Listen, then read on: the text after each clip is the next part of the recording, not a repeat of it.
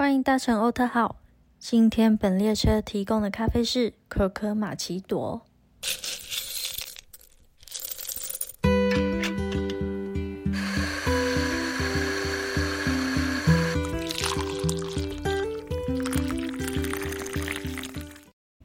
大家最近应该都有留意到演艺圈的 Me Too 运动吧？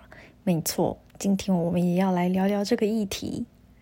其实从小到大，这种骚扰的言论行为一直都有在生活中出现，只是因为大家可能有点麻木，或者是小时候我们比较不懂，就对这些言辞跟行为比较无感。比如说，小时候常常听到男生笑女生：“哎，太平公主哦，哎，飞机场哦，哎，你脚很大哎。”这种让人开始会有一点觉得哎不太舒服，或是你凭什么这样讲我的一些言论，或是女生对男生说：“哎，你 LP 怎样？你娘娘腔哦之类的。”这种都可以算是一种呃言语霸凌或者是言语性骚扰的程度了。随着时间，我们年纪越来越大，经历越来越多事情，才知道很多不只是行为，甚至言论都可以造成是性骚扰，更别说是性侵害哦。这真的很要羞。今天之所以会想要来讨论这个议题，其实就是除了生活上面，还有我们现在新闻看到这么多，除了政坛呐、演艺圈发生了这个 Me Too 运动。之外，其实我们生活圈也是发生了很多。那我自己个人也是有遇到一些职场性骚扰，所以我觉得我对于受害者这个角色的害怕，我其实是有同感的。那我遇到的职场性骚扰，嗯，算是言语上的性骚扰啦。我个人亲身经历，就是其实刚进入职场的时候，嗯，因为很菜，不晓得职场的规则。但是又，嗯，因为权势利益的关系，对方移开黄腔的方式对我，就是，啊，造成了一些阴影吧，就是算是性骚扰的阴影。那我当时当然是因为很菜，不敢回应，或者就是害怕说我的 performance，我的绩效会变得不好，所以我就只。只有可能打哈哈过去说啊，你说什么啦？嗯，或者是啊，干嘛啦？哈哈哈，或者是有个波浪号之类的，让对方好像试探性的觉得，哎，好像是可以接受的。后来因为真的太不舒服，我把所有的证据截图下来，就是有询问一下身边异性的同学朋友去讨论这件事情，那他们就说。其实这很严重，必须要非常严肃，立刻拒绝对方，而且是要不能有任何的表情符号在里面。嗯，一定要就是像我刚刚说的，一定要这样子严肃的拒绝对方，对方才会发现哦，他好像做错事情，他好像真的已经有一点点犯法了，就是有到性骚扰的程度了，就是。请对方不要把我们的友善当成是兴趣，或者是当成是好玩的事情，因为年纪越来越大了，大家都应该要知道道德底线在哪里。那我们也要为自己的就是感受来发言，因为没有人会知道你的想法、你的感受是什么。所以我觉得最重要的方式就是我们要去真正的为自己发声，就像现在的受害者。虽然已经过了十年、二十年，他们愿意跟他们很勇敢的站出来为自己发声，那就是他们终于过去了这个阴影，愿意为自己站出来发声。我觉得这是非常勇敢的事情。他们花了这十年这么长久的时间走出这个阴霾，然后告诉大家这些加害者的恶行恶状。所以我非常能够理解这些受害者他们心里的状态，就是当下被性骚扰的时候，我只有言语性骚扰，我就已经不敢表示了。那他们是真的被碰到身体，或者是他们是真的被要求要脱掉衣服，这种真的被性骚扰的状态下，他们到底要怎么样可以逃脱？而且他们是被关在一个。密闭的空间，他们到底要怎么样逃脱？我真的没办法想象。就这些人真的很要求啊！我想到，不管是男生还是女生，你看，如果说现在站出来这些受害者，以我所知道的，大部分是女性，那他们是被男性施压的。他男生的力气是以以身体构造来看，男生的力气就是比女生还要大。那他们。女生到底要怎么挣脱？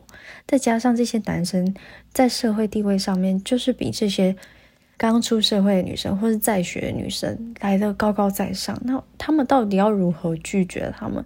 那如果他们当下拒绝了，是不是就会被封杀？是不是就有可能没有的没有办法生活？那他们未来该怎么办？这就是受害者最难为自己发声的。一件事情，在当下，他们一定会想到我的未来路怎么办。像我，我在经历职场性骚扰的时候，我当下也是害怕哦，那我的绩效是不是会很差？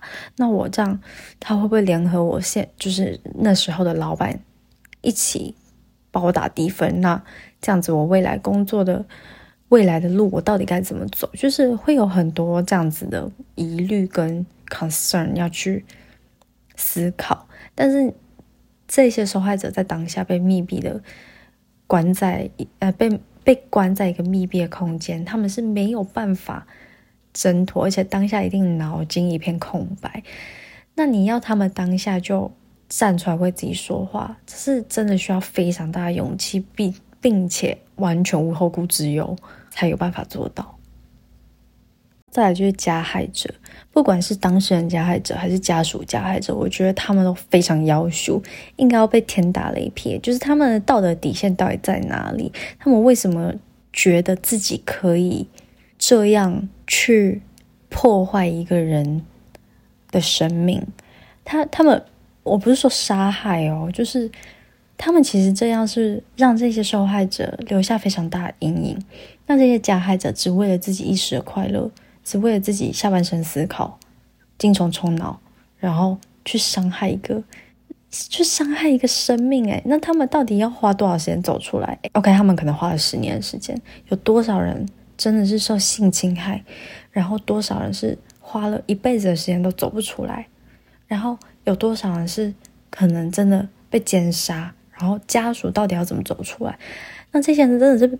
他们到底是用什么样的脑在思考？他们有在思考吗？我不知道。我现在越讲越生气。他们有在思考吗？在这些家属加害者怎么会觉得自己的另外一半没有问题？或者是他们到底要怎么样？也有也有另外一半的家属是他们到底要怎么样面对自己另外一半曾经做过这些事情？哇，我真的看不懂诶，就是这些没有道德底线的人。到底凭什么可以逃过法律，或甚至是到现在还没有被法律制裁？好，我要平息一下我的怒气，因为可能我的这个频道从来没有这么的情绪起伏这么大过。然后因为这个议题我自己很有感，所以带入了一些些情绪在里面，所以我可能要平息一下，喝一口饮料啊，太生气了。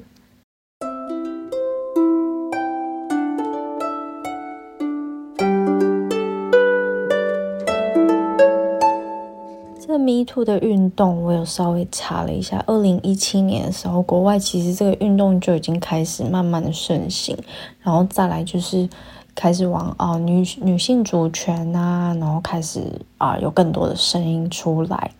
今天就不探讨女性主权，就是 focus 在 Me Too 这个活动、这个运动来看。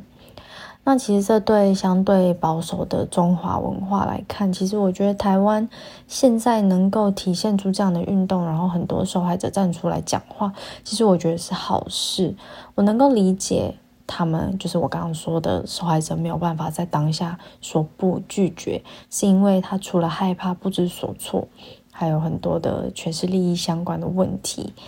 捆绑这些受害者啦，开始会有这个声音出来。在台湾的话，我记得应该是政坛先爆出来有几个，那那几个也是蛮妖羞的。就是我觉得加害者很过分，当受害者已经发出了求救的讯号的时候，他发出求救讯号给哦相关的工作人员、公司啊公司同事之类的。那这些公司同事收到了这个求救讯号，竟然没有帮忙，还说你干嘛要站出来发声？你自己吞下去就好了，干嘛要讲？就类似这种，也是让人家满头问号的。就是人家已经发出了求救讯号，你们是政政府相关单位，不应该要提供更多的管道，让这些受害者可以去，啊，比如说疗疗伤，或者是去咨询嘛？你们有很多的管道可以帮助他们呢。那为什么要让这些？就是他们变相的也变成了另外一种加害者了。大家有没有发现，其实真的就是跟他们有有钱有权有关系？那这些他们把这些权势利益捆绑住这些受害者，让他们永远走不出这个深渊，这有多可怕啊！你想，如果你的小孩是被这样子对待，你会有多生气？即便不是你的小孩，你朋友。你家人发生这件事情，当他们是受害者，你会有多难过？你他们会有多难过？我真的是哦，好生气。好，除了政坛，除了演艺圈，这些都在这些镁光灯下面会被大家放大来看之外，其实我们生活周遭，在各行各业，有很多也是有很多这种狼师啊。以前有那种狼式的新闻啊，狼同事啊，狼同学，狼路人这种，都有发生在生活周遭过，但是一直都没有被改变。可能 OK 严重一点上的新闻，那过了两秒钟，过了两三天，大家就遗忘了，可能就换下一件事情。当然也有很多值得关注的社会新闻，但是。这件事情一直没有被改变，性骚扰、性侵害一直没有被改变，所以我刚刚才有说，嗯，我觉得二零二三年台湾有很多受害者愿意出来站出来讲话，对台湾这个社会，嗯，我觉得有很大的贡献啦。会认为这样是好事情，是因为我觉得这样子各行各业会开始。注重个人的隐私、个人的权益，还有所有员工、同学之间的相关权益问题。那我觉得开始会有保护作用了啦。嗯，最终我认为有几个重要的点想要呼吁一下，利用我这个小小频道，如果可以，当然是最好。就是我认为应该要建立更好的性教育。这是我觉得最重要的事情。性教育不是只有在国小的时候，老师们教导男女生身体器官、性器官，或者是跑步怎么跑，几百公尺要跑多久，然后然后要如何伸展这种的健康教育，而是我们要更增加课程的自我认同度，还有自我保持、自我保护意识，比如说。嗯，刚才有提到健康教育，只有国小才有，我不晓得现在国中有没有。但我觉得国中更应该要教育，因为国中的那一些青少年对于性跟自我认同是最好奇、最懵懂的阶段，所以这个时时间点拿出来做更多的教育、更多的呃探讨是最有意义的。再来就是体育课，我觉得体育课最有感，因为。不管是男生还是女生，我都认为应该要增加更多自我防护跟自我保护的课程，而不是上什么乒乓球啊、啊跳绳啊、体育竞赛这种，而是要去增加更多如何防卫自己的课程。因为女生力气小，有可能遇到力气更大女生啊，是吧？如果遇到力气更大的人，那如果我们已经先有了自我防护的姿势或者自我防护的工具，那会有很大的效果。诶，有多少小朋友走在路上自己回走回家，在路上遇害？这个才是我觉得在呃国小国中十二年义务教育课程是现在甚至要到高中了，是最需要增加到课纲里面的。我最近跟我妈一起看 Hook 的影片，最近还蛮喜欢他影片，蛮特别的。就是我有看到他去上一个自我防护的课程，那一个影片好像是跟蹦恰恰一起，所以大家可以稍微查询一下。那他上了自我防护的课程，我觉得非常有用。你不需要去上什么跆拳道，或者不需要去上什么空手道，你去上那种自我防护的课程，毕竟我们小时候没有嘛，现在去学应该还来得及。那那个课程真的就是教你，如果在路上遇害了，他抓住你，比如说抓住你的胸前的时候，你应该要怎么样去防卫、防防防护自己？那我觉得这个课程我这两年一定要去上，因为最近这些新闻真的让我越来越害怕。如果在路上的遇到什么事情的话，如果有那个基础，我可能还有办法逃脱。但我现在最记得就是。路上走在路上一定要拿着一支笔跟防狼喷雾剂，这个是最快速可以保护自己的方式。那再来就是法律的部分，像是我觉得公民课、社会课这些课都应该要加入很一点点啦，不要说很多啦，加入一些些的，嗯，就是自我保护的相关法规。比如说现在 Me Too，那是不是就应该要再加入？性侵害或者是性骚扰的，呃，防治法跟相关法律，再搭配一些健康教育，那我觉得小朋友会更容易融会贯通，再带入一些社会案件，而不是让他们天马行空的去想。现在小朋友也很早熟啊，讲这些他们一定都能够懂。有很多是我没有列举出来的，也欢迎大家可以提供给我。或者是让我更了解，说有什么样更多的管道可以保护我自己、保护身边的人、跟保护我家人。哎，其实这是一个很沉重的话题啦。当然是不只有我刚刚才提到的这些范例，也有很多生活上面的事情是我们可能目前没有想到的，也有很多可能有被我们伤害过的人呐。那也要赶快去就是关心对方，或者是询问一下。有什么样的辅导管道可以帮助他们、协助他们？那也真的很希望法律跟社会可以赶快还给这些受害者一个公道，不然真的我很难想象他们要多久才能够走出这个阴影跟阴霾。